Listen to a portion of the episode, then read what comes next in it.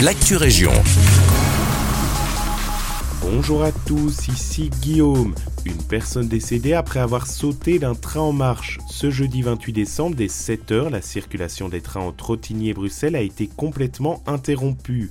La raison, un navetteur a perdu la vie après s'être défenestré d'un train en marche. L'usager aurait alors saisi le marteau de secours pour briser la vitre et se jeter sur les voies. C'est le conducteur d'un autre train circulant en sens inverse qui a retrouvé le corps gisant sur le ballast.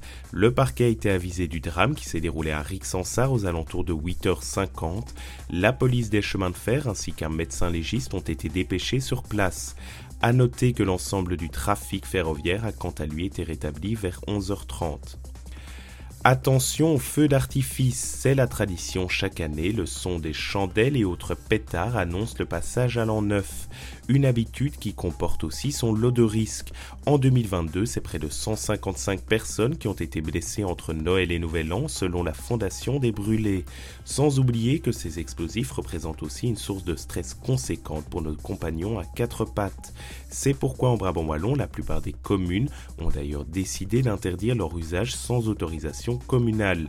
Mais que les amateurs de feux d'artifice se rassurent, le spectacle sera lui par contre bien assuré par de nombreuses communes qui illumineront le ciel avec leur traditionnel tir du Nouvel An. Nivelle en basket, le samedi 27 janvier, le collège Sainte-Gertrude organise son 32e jogging. La course propose deux parcours de 4 et 10 km. Ils vous emmèneront jusqu'au célèbre mur de la batterie.